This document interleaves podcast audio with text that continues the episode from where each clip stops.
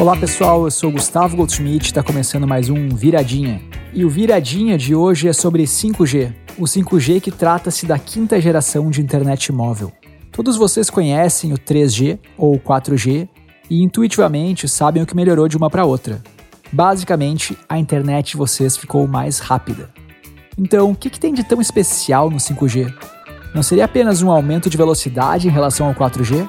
Sim e não. Então, vamos recapitular. De certa forma, o 3G foi o cara que possibilitou o uso dos aplicativos modernos nos smartphones. Já o 4G foi o cara que permitiu a popularização de aplicações com grande fluxo de dados, como o streaming de vídeo.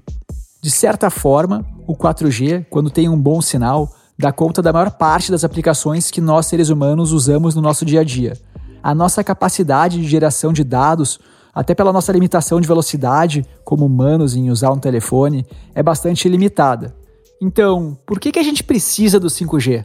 E a resposta é: o 5G não foi projetado para humanos, mas sim para as máquinas.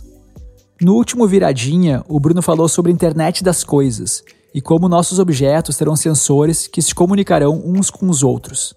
Por exemplo, carros autônomos conversando um com os outros para evitar o trânsito ou acidentes e, por sua vez, conversando com semáforos para melhorar o fluxo viário no trânsito. Esses milhões de carros, gerando cada um uma infinidade de dados, precisam de uma maior largura de banda para funcionar. Largura de banda que é basicamente a máxima quantidade de dados que a gente consegue transferir em um intervalo de tempo. Outro ponto fundamental que o Augusto Perazzo comentou no primeiro viradinha sobre edge computing é a questão da latência, ou seja, o tempo de resposta entre um comando nosso e o retorno do servidor. E como o freio de um carro autônomo, por exemplo, deve ter uma latência extremamente baixa para ser viável, ou como as tecnologias de realidade virtual e aumentada precisam de uma latência inferior a 20 milissegundos para não causarem tonturas no usuário. Pois bem, o 5G ajuda a resolver esses problemas. Eu trouxe aqui alguns dados comparativos entre o 4G e o 5G. Velocidade máxima: 4G 1 gigabit por segundo, 5G 10 gigabits por segundo. Latência: 4G 40 milissegundos, 5G 10 milissegundos. Lembrando aquele númerozinho mágico de 20 milissegundos para AR e VR funcionarem. Aparelhos conectados por quilômetro quadrado: que é um número fundamental para a internet das coisas, uma vez que todos os nossos aparelhos vão estar conectados à internet. 4G, 100 mil aparelhos por quilômetro quadrado. 5G, 1 milhão de aparelhos por quilômetro quadrado.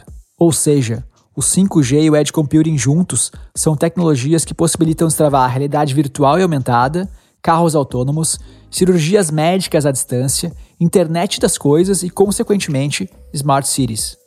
Olha só que fantástico como todas as tecnologias que a gente está falando aqui no Viradinha estão convergindo para destravar uma nova realidade, um novo mundo de possibilidades.